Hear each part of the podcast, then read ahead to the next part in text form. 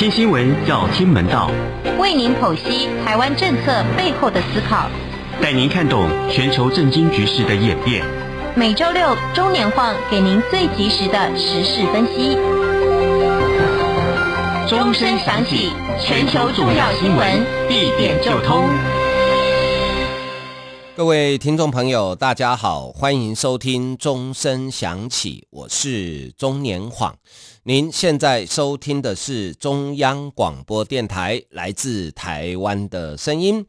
呃，本周的节目里面呢，呃，先跟大家简单的说明一下哈，因为受到这个武汉肺炎变种病毒株 Omicron 的影响啊，那台湾呢，终究还是呃出现了。社区的传播啊，这个我想应该也是意料中的事情，只是呃早晚跟规模的大小啊。那这一波呢，其实一开始是从桃园机场开始啊，呃，它是从境外移到桃园机场，然后被社呃机场的清洁人员被感染之后，然后把这个病毒带到社区里面啊。那这里面呢，有有一个传播链是比较严重的，就是。呃，其中有一位是负责手推车的这个呃清洁工作，那他被感染，然后他的太太呢，哈，呃，也被感染，他太太并不在桃园机场工作，所以。呃，可以说把这个病毒从呃机场带到社区的，大概就是这一对夫妻是关键人物啊。他的太太是一位居家照顾服务员啊，因为工作的性质呢，所以每天要接触到很多的家庭啊，他要到不同的地方去，那所以活动的地点比较多。呃，他虽然有打过两剂科兴疫苗跟一剂莫德纳哦，三剂的疫苗，但是还是被突破性感染哦。呃，我在想这一位居家照顾服务员是不是中国籍的？呃，要不然怎么会打到科兴疫苗？因为在台湾你是没办法打科兴疫苗的哦。那他的，因为他活动的地点比较多，所以呢，呃，其中一个很严重的事情就是，呃，他曾经到。呃，桃园市中坜区联邦银行的健行分行，哈，在中坜的闹区去开户，呃，大概一个小时的时间呢，中间有好几次他因为打电话，所以把口罩拿下来，哦，所以呢，造成呃联邦银行中坜这个健行分行这个行员呢，有好几位确诊，再加上最近分行又有吃尾牙，哦，又到一个牛排馆去聚餐，结果呢，没想到呃牛排馆一位。员工啊，他是一位高中生，他也被传染，然后接着呢，又还有其他传播链出去，所以到现在为止，已经累积了大概已经呃五六十个确诊病例啊。那这个应该虽然病毒的基因定序还没有做出来，但是我想应该都是 Omicron 啊，因为呃 Omicron 才短短被南非向世界卫生组织通报才一个多月。呃，现在全球平均每天大概三百万人确诊，啊，呃，其中呢，美国大概就占三分之一，啊，美国最多的时候一天曾经有一百三十万人确诊，啊，它已经变成呃全球的主流病毒了，啊，那台湾的部分呢，目前在桃园的状况是比较，呃，稍微比较，呃，形势稍微险峻一点啊。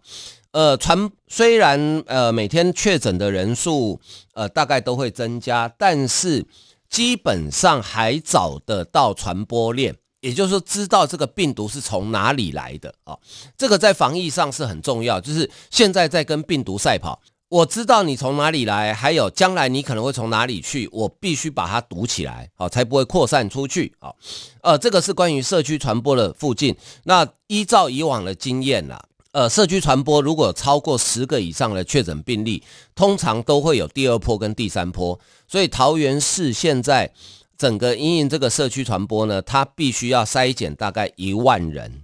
好，必须要筛检一万人。那将来这几天应该还会出现确诊的病例，哈，那希望能够在农历年前把这一波疫情控制下来，因为现在到农历年前还有超过十四天的时间啊，应该是来得及啊。那因为过年呢，所以如果特别是呃我们线上的听众朋友，你如果是要回到台湾来哈，呃我们入境的规定哈有一些小小的改变，也就是说，你除了登机前要出示登机前四十八小时的 PCR 阴性证明之外，你如果搭乘长程的班机，比如像欧美、中东啊，回到台湾呢，你下飞机第一件事情要接受 PCR 的检验，呃，大概要多等一个小时左右啊，就是你 PCR 帮你裁剪之后，呃，一个小时。大概就可以知道结果啊。那如果阴性的话，就照你原来的呃旅程计划，你就到集中检疫所或防疫旅馆里面呃检疫十四天，然后就可以呃回到你想去的地方啊。那如果是阳性的话，会用专属的通道呃专车把你送到医院去接受治疗跟隔离啊。这个是新的规定哈。为什么要这样做呢？就是因为。在这次桃园机场的群聚事件里面呢，有一位防疫计程车的司机啊，他是载到呃确诊者要去防疫旅馆的途中，结果被感染。那另外呢，呃，在台北市、桃园市都有发生好几件这个防疫旅馆的群聚事件，所以为了降低，因为你看，呃，防疫车队的计程车司机跟防疫旅馆其实跟我们社区就是在一起的啊，为了降低社区传播的风险，所以。决定在机场啊增加一关，呃，这个 PCR 的筛检啊。那前几天呢，大概平均的呃阳性率哈，大概百分之五左右，其实颇高哦。好，那从台北时间的星期五开始，五六日三天啊是返国的高峰时间，因为十四天加你往后推十四天，就差不多可以赶在过年前呃结束隔离跟检疫。一平均一天大概都有三千到四千人。会入境，那你如果用阳性率百分之五来算的话，四千人就是表示呢，一天可以筛出两百个阳性哦。这个其实数字上可能会很吓人哦，数字上可能会很吓人，但是这些都属于呃境外移入啊，这是属于境外移入，呃，大家也不用呃这个过度紧张哈。那你要降低确诊人数，最好的方法就是通通不准来好，但是不可能哈，我们不能不让自己的。呃，同胞回家，好，这个我想是基于呃人权跟人道，所以呢，呃，我们的社区就必须去承担这样子的风险，好，好，这是关于台湾的 Omicron，但是跟国外比起来，呃，台湾相对疫情控制的还相当不错了啊，因为你看我们一天的确诊人数，本土加境外，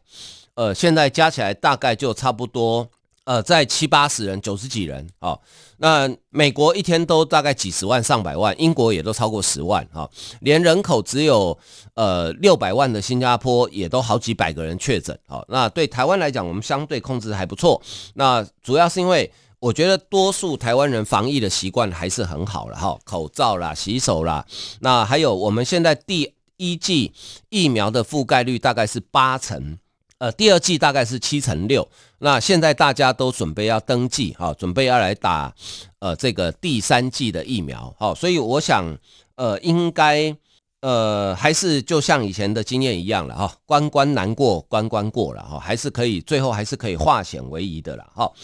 好啊，那另外来看的就是这个呃台中市第二选区的补选哈，在一月九号周日结果已经揭晓了啊。呃，另外台北市第五选区的罢免案结果也揭晓了。呃，林长佐最后呢是没有被罢免掉哈，虽然同意票大于不同意票，但是因为同意票没有到达呃选罢法规定的公民数二十五趴，以台北市第五选区大概就是五万八千多票啊，呃，差了一点点啊，没有通过。那呃中二选区呢，则是林静怡啊，用短短两个月的时间。呃，击败了在地呃这个耕耘三十年的严家哈，这场选举真的非常不简单了哦。一开始其实没有人看好林静仪哦，大家会想说，哎呦，严家在地经营父子两代，严清标呃严宽恒的爸爸严清标哈，一九九二年当选里长，开始从政，到今年正好三十年整，中间当过省议员啊、呃，当过县议员，当过。呃，这个议长当过立法委员，严宽恒也当选过两届的立法委员，哈，所以，呃，严宽恒的妹妹严丽敏又是现任台中市议会的副议长，所以严家在这个选区的在地经营真的是那个根扎到哈，可能比阿里山的千年神木还要深啊，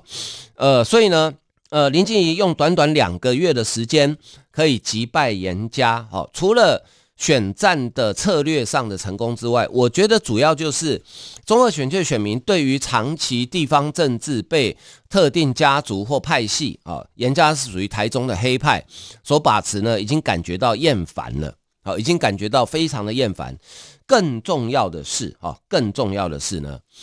呃，严家在选举期间，很多包括占用国有地、哈公保地违建、国有地违建等等的事情被逐一揭发，哈，后来最后阶段，甚至连台中的捷运蓝线哈路线跟新增设的车站，可能都跟严家的土地有关，让中二选区的选民觉得说无法接受，好，所以呢才会决定。呃，给林静怡一次机会啊，所以林静怡能够用赢八千票啊，这个数字其实不少，因为投票率五十八趴的情况之下，他可以赢到八千票，五个候选人，林静怡的选票是单独过半啊，这其实是呃算是赢得很漂亮哈。我想借未来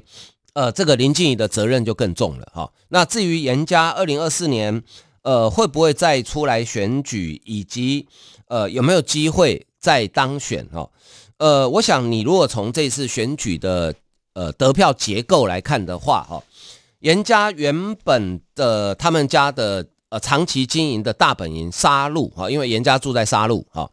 沙鹿输，龙井也输，大肚也输，那乌日跟雾峰就不用讲了，乌日雾峰本来就不是严家的优势区，就在严家自己的三个优势区沙鹿、龙井、大肚都输的情况之下，而且出现的是选票的。大规模板块移动，哈，大概差了十趴左右，所以我想严家二零二四年如果哈还是严宽恒，或者说换成妹妹严丽敏来选，呃，我想差别不大，哦，就对中二选区的选民来讲啊，不过就是左手换右手，换汤不换药而已啊，差别不大哦，所以机会应该不大，除非啊，除非林静仪或是民进党在未来的两年时间里面犯了极大的错误。啊，犯了极大的错误，要不然严家要在这个选区东山再起，真的不容易了。啊，我不敢讲完全不可能啦，民主选举没有什么不可能的事情啊，但是真的非常不容易啊，除非是呃找另外一个人出来，啊，就是这个人不姓严，跟严家没有血亲的关系，但是他是台中黑派的人，啊，然后严家在背后全力支持，啊，这个可能性还有，但是如果说呃，你这个候选人还是姓严，哦，然后呢，呃，只是换汤不换药，我觉得要当选的几率应该应该不高，好，也就是说，台湾的地方这种已经有几十年历史的派系政治，哈，现在随着呃中二选区的严家的势力，呃，这个消退之后呢。慢慢的，我觉得要四维了啦，因为新的选民越来越多啊，新的选民越来越多。呃，台中又是尤其中二选区的雾峰跟乌日呢，这几年来新增的人口好比较多。那我们知道，新的新增的人口就是从外地来的人口哈，其实他不容易受到地方派系的影响，因为他跟地方派系没有渊源，他不是在这边住几十年的哈，多少有一点什么人情啦等等哈。新来的选民不吃这一套。所以新来的选民其实是比较容易接受新的选项啊，所以呃，台湾比较大的地方派系呢，除了中二选区的严家，另外就是云林的张家，哈，张荣卫家族哈，但是呃，云林的状况跟中二又不太一样，因为云林的外新增的选民数量并没有那么多，好，中二是因为这几年中科的发展，中科就在龙井。哦，所以在龙井附近有很多新增的选民。那乌日因为高铁站方便，也有很多新增的选民。但是张云林的张家的情况又比较不一样，他没有那么多新增的选民，所以派系的影响力还在。但是我想，呃，这个都需要时间了，需要一点时间，或是一个扭转的。机会吧，好，扭转的契机吧，好，这样子才有可能，呃，让这个地方派系政治哈，从此这个画下句点哈。地地方的派系政治，它最大的特色就是它其实就是权力跟利益的结合，好，有了权力就追逐利益，自然就会很多人靠过来。可是，一旦你没有权力之后，利益也跟着消失，那也会瓦解的非常的快。因为地方派系其实比较少看到什么。理念或是意识形态的结合，它就是权力跟利益的结合，好，那个是非常现实的。所以为什么有时候我们来看地方派系常常会超越政党，哦，因为它不是一个理念的结合，哦，那要建立起来不容易，需要时间，但是要瓦解，一旦这两样因素没有之后，也会瓦解的非常快，哈，这个，呃，这是一个新政治跟旧政治的选择。恭喜中二选区的选民，这次选择了新的政治。啊，新的政治，那呃挥别旧的政治，那希望台湾呃其他地区的选民，如果你们还是被旧政治所影响的话，呃也希望把中二选区当做你们一个学习的对象跟参考的指标。好，好，我们先休息一下，欣赏一首音乐。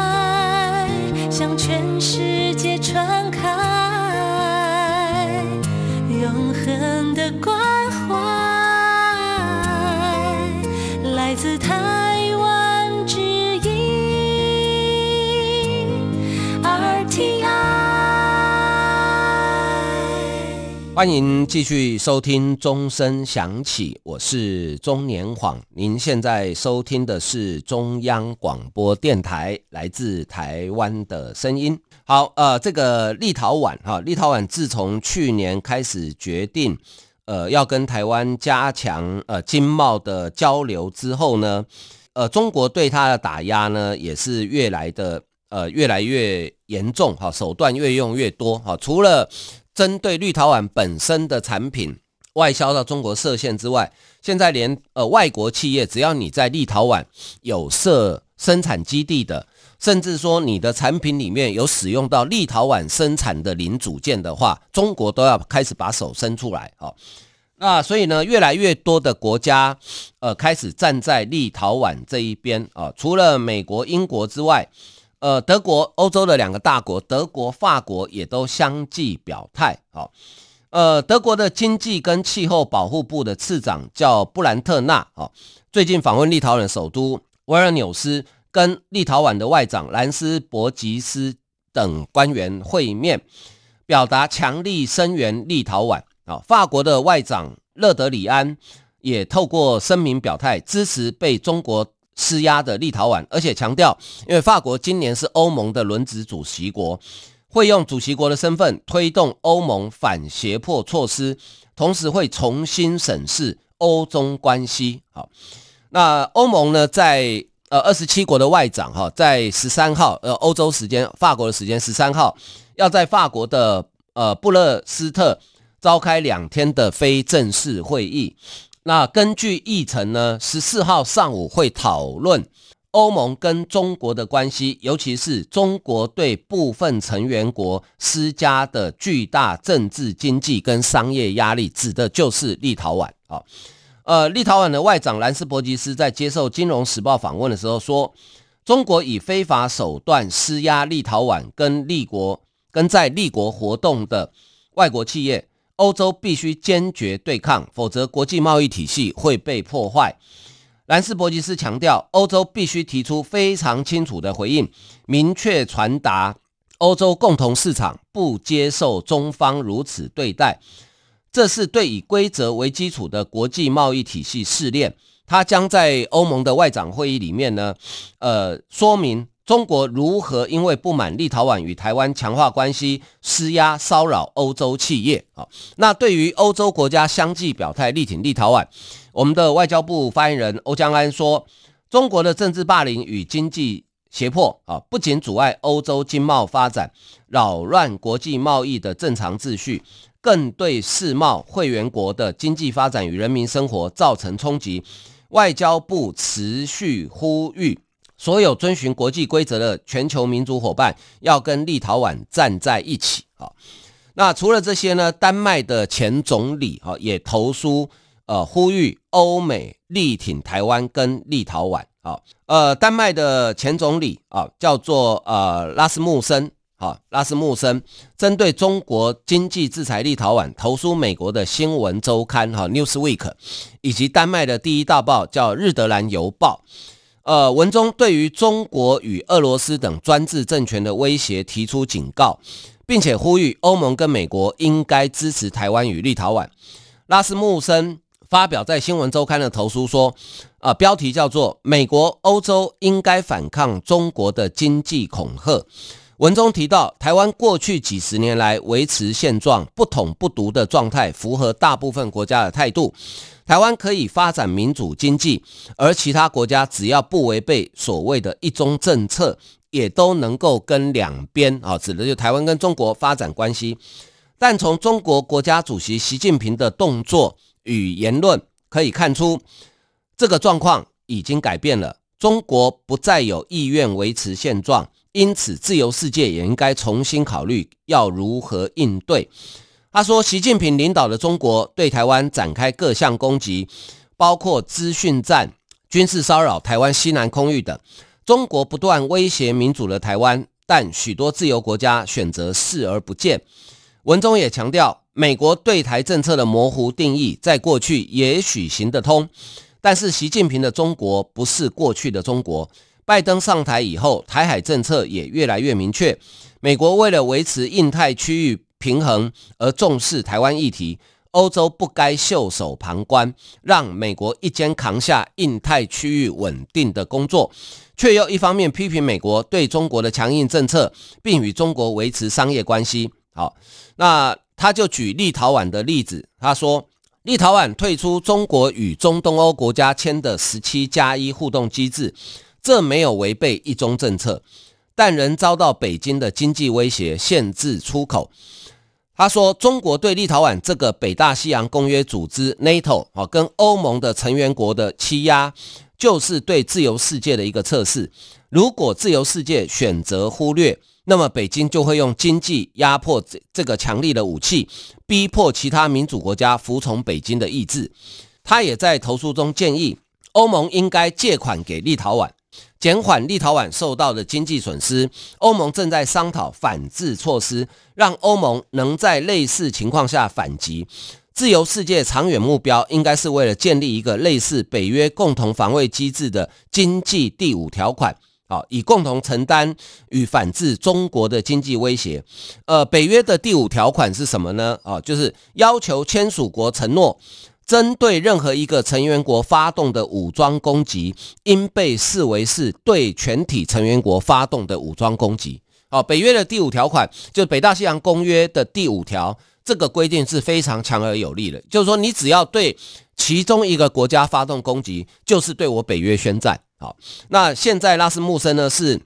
建议应该要有一个经济的北约第五条款，也就是说，欧盟国家你干脆借款给立陶宛嘛，让他度过短期的经济冲击。好，